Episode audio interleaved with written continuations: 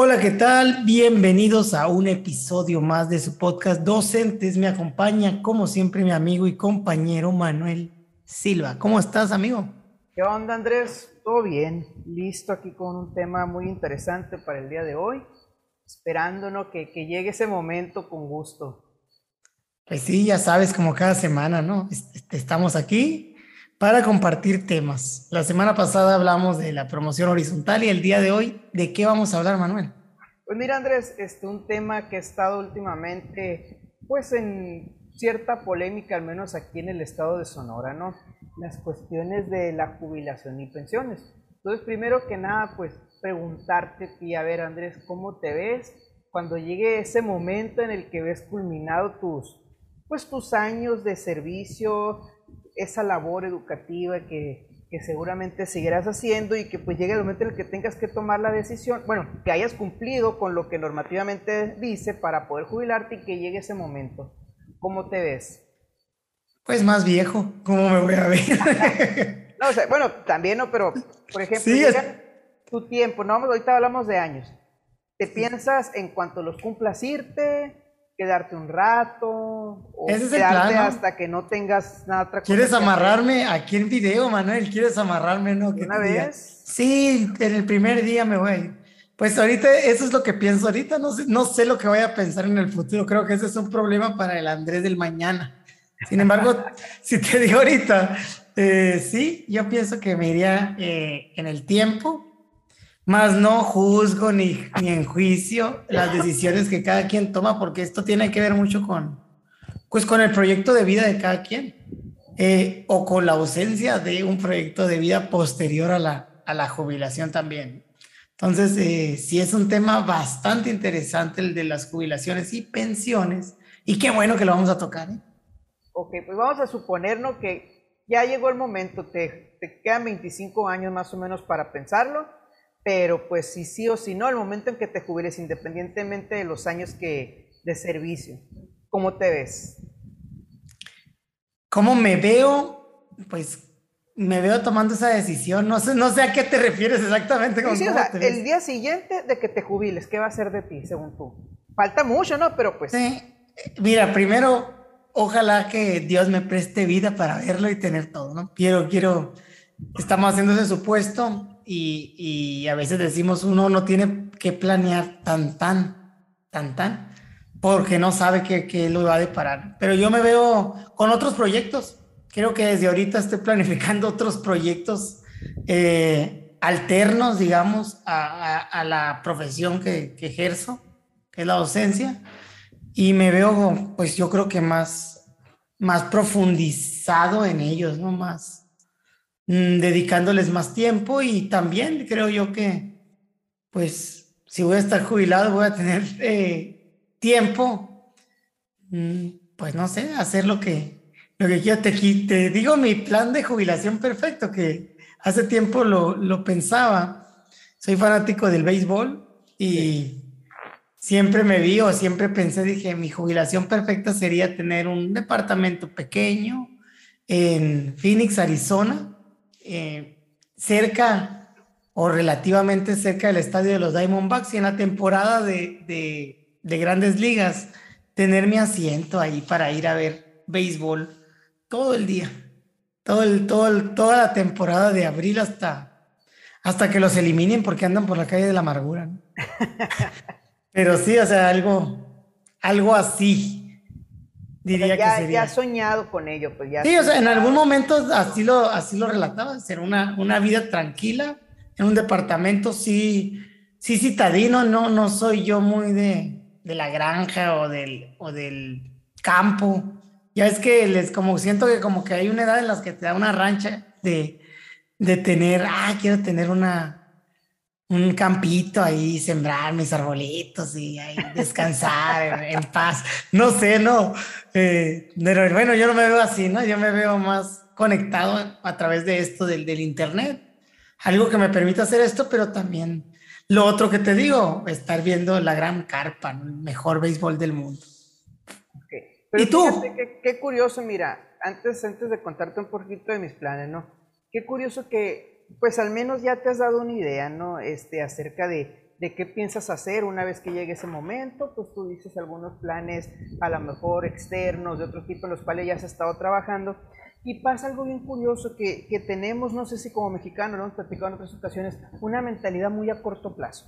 Eh, no solemos pensar de eso y como tú dijiste que el Andrés del futuro se, se preocupa, típica frase o célebre frase de los Simpson, entonces, este, mira, yo a mí me encanta mucho la forma de pensar de los gringos. Oye, espérame tantito, antes de que, antes de, de que empieces con tu tema, quiero decir que no me estoy mencionando lo de la familia y lo demás, porque creo que se debe de hacer en el presente y lo hago ahorita. Pienso que disfruto mis hijos, disfruto mi familia y cada etapa. Y no sé, ¿no? Sí los veo en, en, en por ejemplo, eh, cerca de cuidar nietos, sí veo a, a, mi pareja ahí sentado, aunque no le guste el béisbol, pero sí los tengo contemplados en los planes, ¿no? Los tengo contemplados en los planes, pero bueno, yo me fui a ir por algo muy personal, ¿no? Adelante, ahora sí, cuéntame lo tuyo. este, a mí me gusta mucho la idea que tienen los gringos, los americanos, de trabajan una vida y en el momento que se jubilan, ellos se dedican a disfrutar todo lo que han sembrado, ¿no? Esa cosecha que ellos han que ya tienen bien merecida. Y caso, contrario que pasa en México, tristemente vemos como en México el adulto mayor se jubila y más allá del contexto socioeconómico, en muchas ocasiones está condenado a criar Condenado me refiero en el sentido de que, de que lo hace muchas veces ya porque le toca o porque se los encasquetan a los chamacos y anda criando nietos en lugar de hijos. Pero bueno, yo que me imagino igual que todos, obviamente yo, yo digo ahorita a lo mejor que, que cuando llegue el momento no siento que me vaya, o sea, dice uno, no, pues en cuanto llegue me voy, veremos cómo están las condiciones en ese momento de, de condiciones personales, profesionales y demás, pero más allá de eso, yo sí me veo tratando de disfrutar una jubilación y una pensión. Y te pregunto por eso, Andrés, porque pues a lo mejor tú y yo ya estamos pensando en, disfrutar, o sea, en disfrutar una pensión, en disfrutar una jubilación, pero ¿qué está pasando ahorita? Y te digo, somos muy a corto plazo. Eh, en estos días, en este tiempo, meses, dirás tú, eh, se ha estado manejando mucho la cuestión de la, de la ley 90 del Seguro Social, ¿no? donde tú te puedes jubilar si eres si ingresaste a trabajar antes del 92, 94, por ahí me corrigen, este, pues tú tienes derecho a jubilarte o a pensionarte con lo que tú hayas, con el promedio de tus últimos cinco años de salario. Incluso tú puedes dar aportaciones voluntarias también para que esos, ese promedio incremente. De tal manera que si tú ganaste toda tu vida 5 mil pesos al mes y te pone las pilas los últimos cinco años y le estás metiendo y pones como un salario de 30 mil pesos al mes, pues tú te puedes ir con 30 mil pesos al mes, aunque tú hayas ganado 5 mil toda tu vida. Es un esquema muy interesante, pero bueno, ¿a qué voy por mencionarte este esquema? Yo te lo he dicho, soy creyente de que muchas cuestiones buenas que tenemos no las sacamos porque nos aprovechamos de ella. Y esta es una cuestión que no solamente se está dando en el Seguro Social, lo estamos viviendo nosotros en, en nuestro sistema local, que es el ISTESON, y pues que ya tuvo sus repercusiones en el sistema de pensiones del ISTE, que es que, que hay montos tan altos de jubilación que no son sostenibles para los años que vienen. Y aquí no se trata de decir, ah, es que los jubilados tienen la culpa, no, porque en su momento cuando ellos eran activos, ellos cotizaban, ellos daban sus aportaciones para un fondo de pensiones y de jubilaciones. Ahora dirás tú, vamos a irnos como, como desde el primer día, los primeros maestros que empezaron, que no había ningún jubilado, todos esos maestros aportaron al momento de su jubilación lo que se dice es que la base activa tiene que aportar para esa jubilación, pero ¿y dónde quedó todo el fondo que estuvo aportando? Y es aquí donde vamos a que por cuestiones políticas ese fondo se ha ido diluyendo de una manera u otra. Y es donde viene todo este problema. Entonces, por eso el día de hoy tenemos este tema tan interesante. Te digo, ahorita nos estamos viendo tú y yo con, una, pues, con un estilo de vida a lo mejor de disfrutar nuestra jubilación, no, no te ves como este, pues, ¿cómo, ¿cómo le voy a hacer? Como están muchos adultos mayores ahorita, que pensiones que le quedaron muy bajas también porque sabemos que hay muchas irregularidades en México en la cuestión laboral, donde te contrato pero nunca te hago un contrato, nunca te pago seguro social, te estoy pagando por debajo del agua y por esa cuestión muchas veces por no saber o por no pensar a futuro, pues estamos teniendo muchos problemas con nuestros adultos mayores. Sí, totalmente, ¿no? Lo de la modalidad 40 que mencionas no sé qué ley sea, ¿no? Pero sí es del, del Seguro Social y es pues previo a, a los noventas y, y, bueno, ahorita se anda jugando como con eso, ¿no? Hay mucho mensaje que te dice, eh, cotiza cinco años más o, tres años más con, con, con, gran, pues con gran ingreso y te puedes mejorar mucho tu, tu pensión. Y bueno, son esquemas. Yo creo que tendríamos que hablar, Manuel, primero que nada, de, los esquemas de jubilación, más o menos con una descripción, porque la verdad creo yo que este es un tema que, que la gente realmente no conoce, muchos ni siquiera de los activos. Pienso yo, ¿no? Que no, no es un tema que, como dijimos ahorita, es un tema, un problema para el futuro, pues. Y realmente ahorita deberíamos de tener estas conversaciones, de hablar de ellas, de ver cómo funcionan estos esquemas, porque pues mm, estamos en, en miras a que todo esto cambie y pues para que no te puedan jugar con el dedo en la boca. ¿no? Pienso yo que... Sí, de hecho, dime. esa era la pregunta que te iba a hacer. Si tú conoces tus condiciones para una jubilación o una pensión. Sí, en, en bueno, vamos a hablar de lo local, ¿no? Aquí en el, en el ISTESO, nosotros que somos maestros estatales, y que se está teniendo un grave problema a nivel Estado, precisamente por malos manejos de los fondos de pensiones que, que te puedo decir que no son de ahorita, que son de, muchos años atrás. Como tú dijiste, ¿dónde quedó ese dinero de todos aquellos que aportaron? Pues por movimientos políticos de, desapareció, ¿no? Y ahorita estamos batallando con, con eso, ¿no? Entonces, pero no es el caso único de, de Sonora los que tengan problemas estatales, ¿no?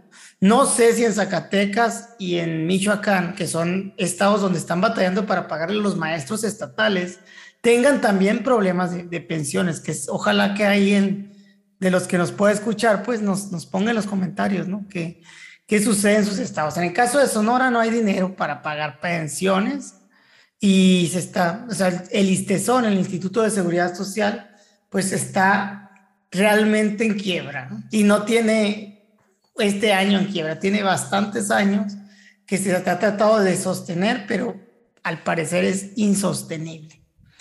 Pero como está ahorita, la ley 38, que es la que ampara lo que son las pensiones y jubilaciones, pues sí, sí la conozco, ¿no? Sé que en el caso de, de nosotros, que entramos después del 2005, que fue donde se hizo la última reforma, tendremos que trabajar eh, los varones 35 años y las mujeres 33. En ese momento que se hizo la reforma, dependiendo cuántos años de servicio tenías, se les, se les se creó un tabulador para saber cuántos años más o cuántos años menos ibas a, a tener que trabajar. Nótese también que ahora estaba escuchando algo que precisamente para mantener el fondo eh, en el Estado pues realmente lo que pagamos para el fondo es más alto que lo que paga un trabajador normal, ¿no? Un trabajador normal en, cualquier otro instituto de seguridad, llámese Seguro Social o llámese ISTE, sino que nosotros como que lo mantenemos con, pues con, un, con una aportación mayor. Bueno, de ahí que eh, dentro de los años, estamos todavía por años de servicio ahí, y hay un tope salarial que antes del 2005 no existía, pero hoy, hoy es de 20 salarios mínimos, lo que viene siendo el doble del subsistema federalizado. Aproximadamente unos 80 mil pesos al día de hoy, ¿no? En el caso estatal. Pero 20 salarios no, son como unos 50. Pues yo saqué la cuenta, está 141 el salario mínimo en el estado de Sonora. Bueno, el detalle es que se dice salarios mínimos, pero no son salarios mínimos, se, se calculan UMAS y esos están más bajitos. Entonces, por ejemplo, ahorita en el caso de, de los maestros federalizados, son 10 salarios mínimos y equivale en UMAS, porque está convertido, no sé cómo, cómo funciona, somos ignorantes, hay que decirlo, somos ignorantes en el tema, pues no, no somos expertos en ello está más o menos en unos 25 ahorita lo que les dan una pensión mm, a un maestro federalizado que haya alcanzado el tope, ¿no? Entonces, yo sacando el doble, pues estamos en unos 50, ¿no? Básicamente. Entonces, eh, eso con relación a la jubilación, pero también pues está el esquema de, de pensiones por cesantía, pensiones por invalidez. Y que bueno, no sé, ¿no? Ojalá. Ya, ya sería meternos en mucho detalle la Exactamente. ¿no? Pero en jubilación, así como tú mencionas, sí, efectivamente, y en el caso de nosotros, a diferencia del seguro, que tú te vas con el promedio de los últimos cinco años, en el caso de nosotros vamos con el promedio de los últimos 10 años. Caso contrario que antes de la ley 38, que es la reforma que se hizo para este sistema de pensiones y jubilaciones, ibas con los últimos tres años, que hay muchos maestros los que están jubilando que se van con los últimos tres años todavía. En el caso de nosotros son los últimos diez años. Y si regresamos un poquito al tema de la semana pasada con promoción horizontal, pues vete haciendo cuentas que tanto se necesita para que un maestro llegue ahora con estos esquemas de cuatro años de permanencia, del tiempo perdido sin un incentivo y todo lo demás, este, y que se llegue a contar al 0,7, que es otro detalle que normalmente se está dando como un incentivo aparte, ¿qué tanto se necesita para que un maestro llegue al tope salarial? Y si es posible que algún maestro llegue al tope salarial actualmente. Estamos viendo ahorita problemas, y lo comentábamos la semana pasada o el, episodio anterior, que parte de esta problemática, más allá que yo tú lo dices insostenible, yo no lo veo como sostenible, porque realmente si se manejaran las cosas como tiene que manejarse sería sostenible porque ya había estudios eso. El problema es que ese dinero, que era lo que estaba sosteniendo, pues está desapareciendo por alguna parte o se ha ido desapareciendo. De tal manera que ahorita estamos casi casi en la línea, o en la cuerda floja. Se mantiene con lo que hay, con lo que se saca de quién sabe dónde, cuando tendría que haber un colchón muy grande que estuviera manteniendo esas, esas pensiones y esas jubilaciones.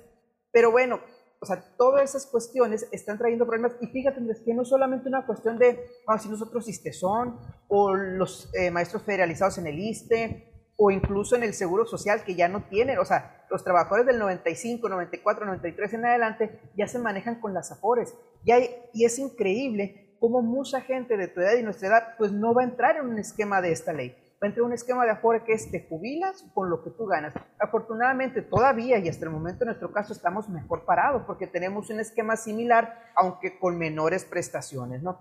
Pero en aquellos casos donde son con Afores, o sea, es te jubilas con lo que tú ahorraste. Y pues como mexicanos no tenemos una buena cultura del ahorro. Sí, el, esquema de Afores te dice, bueno, el patrón da una parte y tú das una y más tus aportaciones voluntarias pero realmente estaba viendo eh, una información actualmente, si tú eres constante y disciplinado, aún así tu, jubilación ya con una aforo te va a quedar en el 30% de lo que tú percibías. De tal manera que si tú percibías 6 mil pesos, pues te vas a quedar con 2 mil. Y 2 mil pesos mensuales no te alcanzan para nada. Más en una edad donde sí vas a tener seguro médico, pero si viene otro tipo de gastos que a lo mejor, pues por la misma edad requieres otro tipo de cuidado. Pero bueno, son, son muchos detalles, pero también te hablo de las afores porque es algo que se ha ido manejando o se ha ido escuchando como rumores, más que nada en el sistema federalizado. Ahí nuestros compañeros que tienen ISTE es un, es un rumor constante y como tú dijiste, a lo mejor desconocemos porque no es nuestro, no es nuestro subsistema, pero pues sí es algo que hemos escuchado, ¿no? Esta cuestión de los afores que, que va para todos lados. De hecho, en, en, las afores en el sistema federalizado ya son una realidad desde el 2007 para acá. La ley del ISTE se reformó en el 2007 y en ese momento hubo un pues par de aguas, ¿no? De ahí para adelante los que estaban se, se fueron, se van para FORE y los demás tuvieron que decidir y es a lo que le llaman el décimo transitorio, que es quedarse con el esquema anterior. Si tú estabas en servicio podías decidir ese.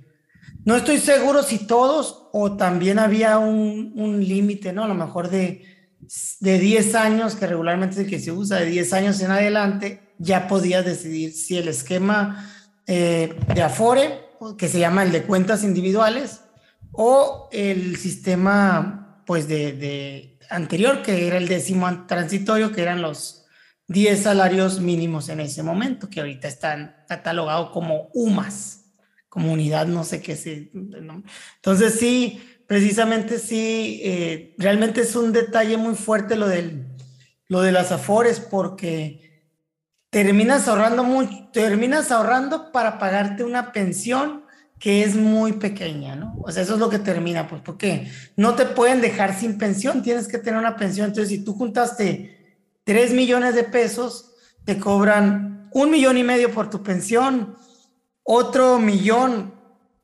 por un seguro si tienes hijos todavía en edad escolar y el medio y 500 mil pesos que te dan en, en, en, efectivo, ¿no? Ahí en vivo. O sea, depende mucho de cómo hayas juntado, pero de entrada parecía buena idea.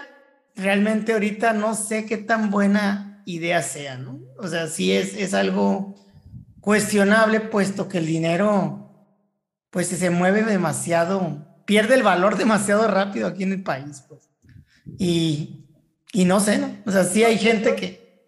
Sí, perdón, y otro detalle que hay dentro de ese desconocimiento, cuando resurge este, este boom de las Afores, pues empezó a haber mucho asesor financiero que te invitaba y sabes qué, mira, cámbiate a esta Afore, cámbiate a esta. Este, yo en lo personal, eh, pues tú sabes, yo estuve dos meses, un mes y medio en entrenamiento este, con esta cuestión de las Afores y la dejé porque yo me sentía, o sea, realmente nunca cambié a nadie una Afore porque, no voy a decir a qué banco, porque pues me sentía culpable de estar vendiendo una mentira.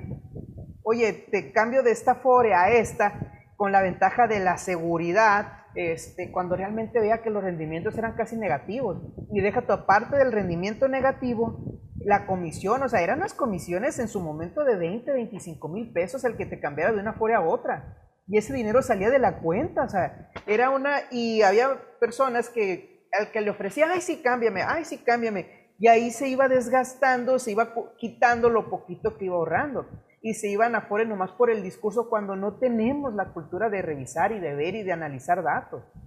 Entonces, yo te lo puedo decir, o sea, yo estuve ahí un tiempo y... Sí, yo también estuve, ¿no? Acuérdate que yo también estuve... Estuvimos en el mismo. Pero, pero yo no me dedicaba a lo de las afores porque también no es algo que me haya gustado, me dedicaba más a, a la parte de los seguros, que tienen que ver más con la protección y otras cositas que, que sí, pero que sí te entiendo totalmente, ¿no? Y en los bancos es muy común esa práctica de que cuando uno va al banco, eh, sepas en todos los bancos que vayas, te dicen, eh, ¿y dónde tienes tu Afore? ¿Dónde tienes eso?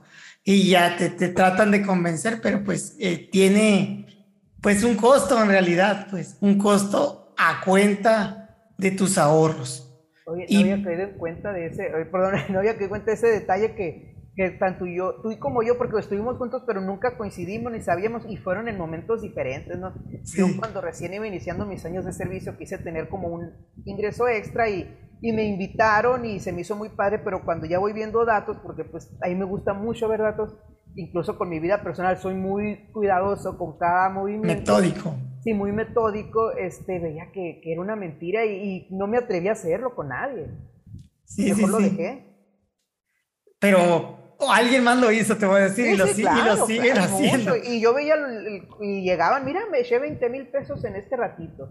Y gente que decía, mira, no ocupé ni estar trabajando ni nada de esto. O sea, hacías una capacitación, una regularización, que era muy fácil de hacerla, y estoy ganando tanto al mes, decía. O sea, y sí que padre, pero pues nunca, no me sentía bien de vender una mentira o de afectar, porque yo sentía que era una afectación real a la gente. Sí, sí, sí. Y sí te lo entiendo totalmente, ¿no? A mí tampoco me gustó mucho esa parte de, de, la, de las afores.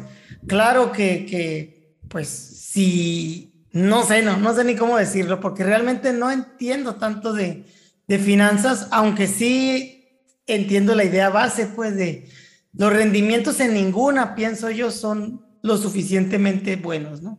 Para, para el ahorro, al contrario, pues el dinero sí se va amontonando, sí se va haciendo, pero no, no termina llegando a, obtener el valor que se necesita para tener una pensión y una jubilación digna.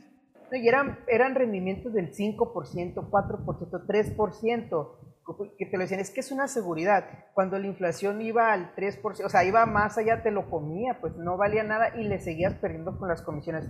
Pero bueno, Andrés, para no hablar tanto de, de nuestras este, experiencias bancarias, al menos en mi caso fallida o trunca, y en la tuya sé que estuviste un poco más de tiempo y, y te fue mejor. Entonces, por lo que estamos viendo, pues este, conocemos, a lo mejor tú y yo conocemos un poquito nuestras condiciones eh, para jubilar, ¿no? Pero pues también hay quienes nos escuchan o quienes nos ven que tanto conocen sus condiciones, porque yo te lo digo, por, y no hablo solamente del gremio magisterial, veo también en, en otros gremios, este, cómo desconocemos o no sabemos ni siquiera cómo, y no nos importa, o sea, nos vale, ahorita gano muy bien, pero no le meto nada a la FORE, ¿para qué? Y al cabo ahorita me está yendo súper bien, me compro, ya sé que decir que estoy en contra de los carros del año, no, estoy en contra de no planificar lo que vas a hacer con tu dinero y, y diría la frase del Rayo McQueen este, en la carrera, esto es gane ahora, pierda después, entonces nos falta mucho esa cuestión.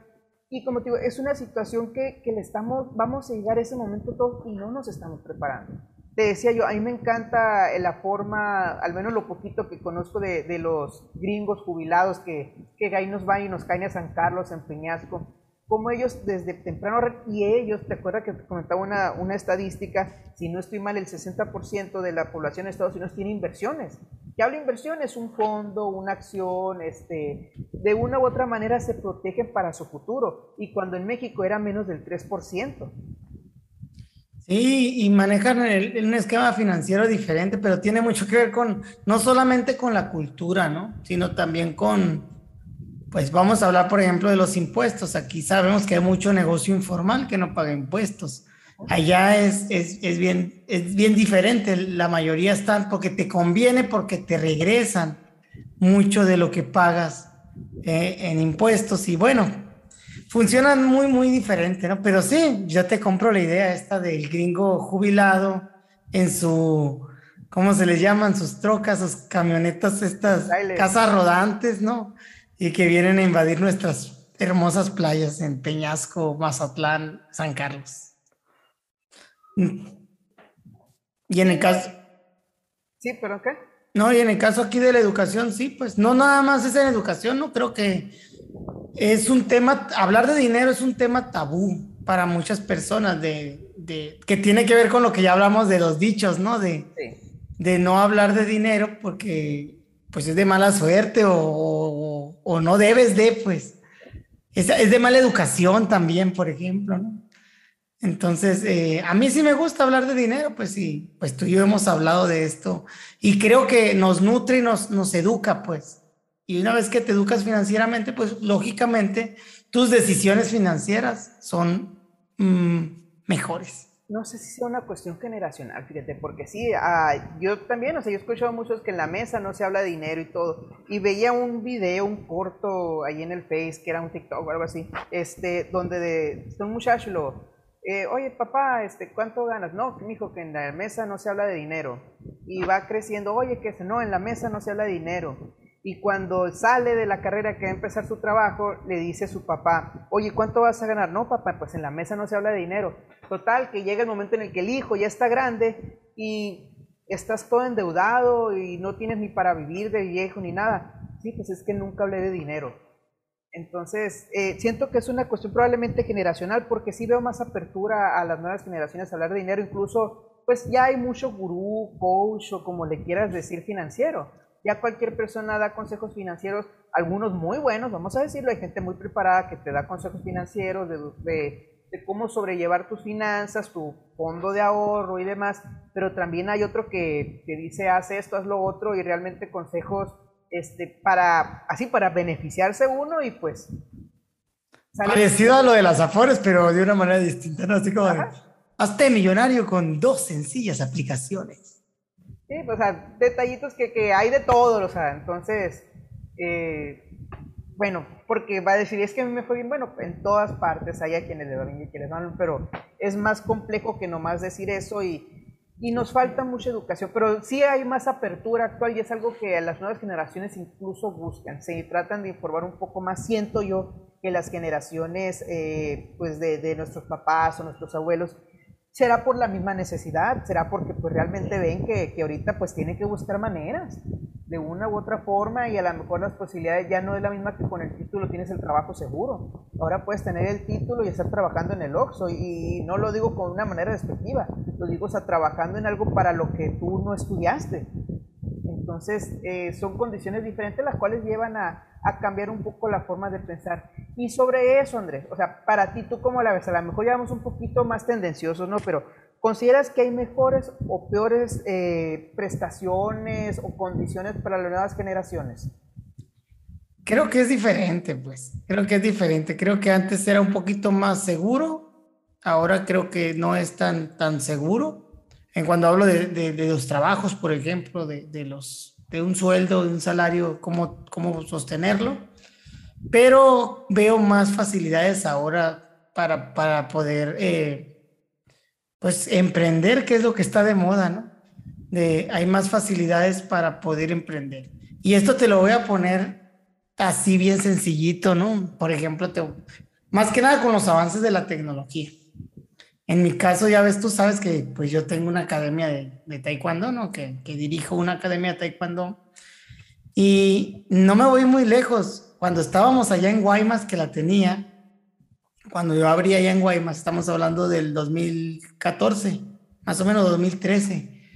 Eh, para yo jalar gente a, a la academia, solamente tenía que, o sea, tenía que volantear, ¿no? Y regularmente por cada mil volantes que tú tirabas, te llegaba de uno a dos personas. Entonces, eh, imagínate lo que es tener que hacer eso, ¿no? Volantear todas las mañanas, este, a las cinco de la mañana antes de irte a la escuela, tirar volantes por toda la colonia ahí para que la gente lo pueda ver y pueda caer uno o dos, como te digo. Eh, entonces, que tiraba a veces dos mil, cuatro, mil en, en, en dos, tres días. Hoy con una campaña de Facebook, haces exactamente lo mismo, llegas a más personas y, la visualización es, es, más fuerte y es muchísimo menos el esfuerzo. A eso voy, ¿no? Que puedes hacer, la, aprovechar la tecnología es algo que, que, que, es, una ventaja hoy en la realidad, pero también es, es, es verdadero que en el pasado no tenían no tenían por qué buscar otras cosas, como que, como que rendía más el dinero, ¿no? De lo que dicen, como que te rendía más, tenías una estabilidad y, era, pues a veces más que suficiente, ¿no? O no sé si ahora somos más ambiciosos o, realmente no, no alcanza, pues, alcanza mucho del dinero. ¿Tú qué opinas? No, pues eh, sí veo en, en, un concepto empresarial, pero vamos a decirnos aquel maestro de primaria rural, como luego nos pone en los comentarios, que está ya ¿Cómo le hace? Pues, eh, ¿qué emprendimiento puede poner una comunidad rural donde no hay nada o donde, donde lo que hay es todo lo que se necesita?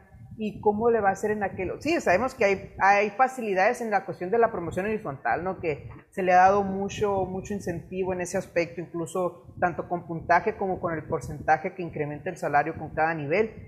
Pero pues, o sea, vámonos a un contexto donde, donde son este, no hablo solamente de maestros, sino de condiciones para jóvenes. Yo siento que sí está muy difícil y va a llegar un punto en el que va a haber, va a ser una cuestión crítica de que se tiene que tomar una decisión. Este, se intentó con las afores, pero se tiene que seguir promoviendo. ¿Qué va a pasar ahorita con aquellas personas que ahorita están ganando y que al final, que llegue su momento, que se acabe todo este esquema del seguro que todavía existe y lleguen los, los realmente jubilados de afore, que no les va a alcanzar el dinero? Entonces va a venir una cuestión un poquito difícil y yo, yo pienso que hasta ahí vamos a caer en cuenta de la importancia del ahorro. O sea, tristemente hasta que veamos a las primeras generaciones eh, jubilarse solamente con Afore, que ya no haya ninguno de esquema 40, que ya no haya ninguno de los esquemas del ISTE del 10, que esperemos que no pasen el listezón, pero que no haya, o sea, ahí siento que nos va a caer el 20 de que realmente necesitamos preocuparnos por nuestro futuro porque estamos muy acostumbrados a que otro se haga cargo de nuestras cosas. Incluso te lo pongo, el cómo nos ha afectado a las cuestiones del SAT. Estamos acostumbrados, en el caso de los maestros, a que la SEC nos llevara las cuentas, a que la SEP, en el caso de, otros. Entonces llega en el punto que dices, no, tú tienes que declarar, no, tú te tienes, ay, yo, ¿por qué? Pues si la SEC lo hace por mí, que tendrá sus beneficios y sus, y sus detalles, pero eso ya es para otro tema. Pero lo que voy, nos hemos mal acostumbrados a que nos hacen todo y no nos queremos hacer cargo como parte de esa vida adulta de nuestras finanzas, de nuestro futuro. Pensamos que el gobierno se tiene que hacer cargo. No digo que no, porque ya sé que va a salir el Andrés Che Morales que llevas dentro, pero tiene que haber una corresponsabilidad. Somos adultos, este, se supone que adultos independientes, adultos responsables, y parte de esa corresponsabilidad del gobierno, como tú bien dices, que tiene que poner las condiciones, pero pues también yo voy a poner de mi parte, el gobierno ya puso unas condiciones, no son las que me gustaría, no son las que eran las mejores, porque siento que eran mejores las condiciones anteriores, no batallabas tanto, pero pues ya con la que están tengo que hacer algo y aún así no lo hago. Y es que también tenemos que entender algo, ¿no? Hablas de la SEC, de la SEC, y cuando hablamos de pensiones, pues en realidad, y lo escuchaba ahora en una plática de un maestro jubilado, ahora que salieron lo de las megapensiones que estuvieron con la lista, ¿no?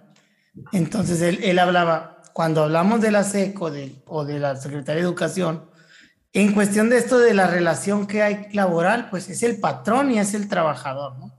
Entonces las reglas están escritas y, de una manera u otra, eh, se llevaron a cabo, este es un punto de vista, como te digo, mm, de él y no, o sea, no quiero regarla tampoco, nada más te digo que ellos hicieron, ellos digo y nosotros todavía que estamos, estamos haciendo las cosas como nos las están marcando en las leyes de pensiones existentes. Entonces, no se me hace a mí lo que yo preveo, es que no, sé, no debería, no es justo que cuando cambien las cosas te afecten a, por la raya, ¿no? Por malos manejos, que eso es también una realidad que lo decimos ahorita, fueron malos manejos de tanto dinero y dispalfarro que hubo en un pasado. Entonces, y para quienes no sepan de qué hablamos con estas megapensiones, en Sonora hubo un detalle muy grande porque mucha gente, incluyendo algunos funcionarios que estuvieron asumiendo un cargo político durante un tiempo, aún sin cumplir las leyes, que curiosamente es un párrafo que las leyes, estas no, ahí no te lo quiero leer así textual porque no me acuerdo, pero que esto no aplica para los que estuvieron cubriendo un cargo estatal ni maestros de la Unison. Entonces se jubilaban con megapensiones habiendo estado un tiempo muy corto o sea, no habiendo cumpliendo con los requisitos mínimos. ¿Por qué? Por parte de la misma corrupción que tenemos y generó mucho disgusto y mucha molestia. Como tal político que, que trabajó, estuvo en una administración, nomás resulta que está pensionado con tantos mil pesos. Sí, pero también es una realidad que en esa misma listado hay personas que tienen toda una trayectoria docente y que llegaron a esos niveles porque, los, porque tenían carrera magisterial en los niveles altos E y lo que quieras y no es justo para mí, ¿no? Que se crucifique a justos por pecadores, ¿no? y yo conozco, vi un nombre en las listas que malamente sacaron, que es una persona a quien yo conozco, y o sea, yo entiendo esa parte totalmente, y, cada quien, si se lo ganó adelante, si se lo ganó con las reglas del juego. Me hubiera gustado pertenecer al reloj, por supuesto, pero no por eso, o sea, la persona jugó con lo que había. Pero aquí yo siento que la molestia mayor es sobre aquellos que realmente no jugaron con las reglas del juego se brincaron las reglas y fueron beneficiados de manera directa por algo que no les correspondía y que por esa avaricia o por esa corrupción pues están, eh, están saqueando o están este, afectando a tantas personas que sí se lo hubieran merecido. Sí, sí, sí, totalmente, Manuel, en eso totalmente. Nada más quería aclararlo porque sí se puede dar el caso de eso, de gente que se lo ganó y que las reglas así estaban y que pues no, no tienen por qué pagar, como, como dices, justos por pecadores, decía ahorita, ¿no? Entonces, que, que las reglas estén así en el estado de Sonora, pues mm, estará bien o estará mal, pues quién sabe. Así estaban y ellos jugaron con ellas. Y Así como... de, malos, de malos manejos no nos referimos a ellos. qué bueno que lo mencionas porque no hablamos aquí de los maestros que ya están jubilados y creo que lo dijimos al inicio. No, la, la, culpa no es de ellos. La culpa es de que aquellas personas que estaban a cargo de esos fondos de pensiones y que los agarraron como caja chica. Y tenemos, para no meternos en problemas, este, pero pues tenemos gobiernos que hace poco estaban y que resulta que te voy a pagar el dinero con un estadio y que luego ni el estadio te doy y que, o sea, casos que ya sabemos. Sí, sí, sí. Pues va, va por ahí, va por ahí la cosa y, es un tema delicado realmente hablar de, pensiones, precisamente por eso, porque no se sabe qué va a pasar. También eh, ahorita que hablas de generaciones, los estudios generacionales dicen eso, ¿no? Que la pirámide mm, se está invirtiendo, pues, o sea, hoy por hoy empezamos a tener más personas jubiladas que trabajadores activos. Pues.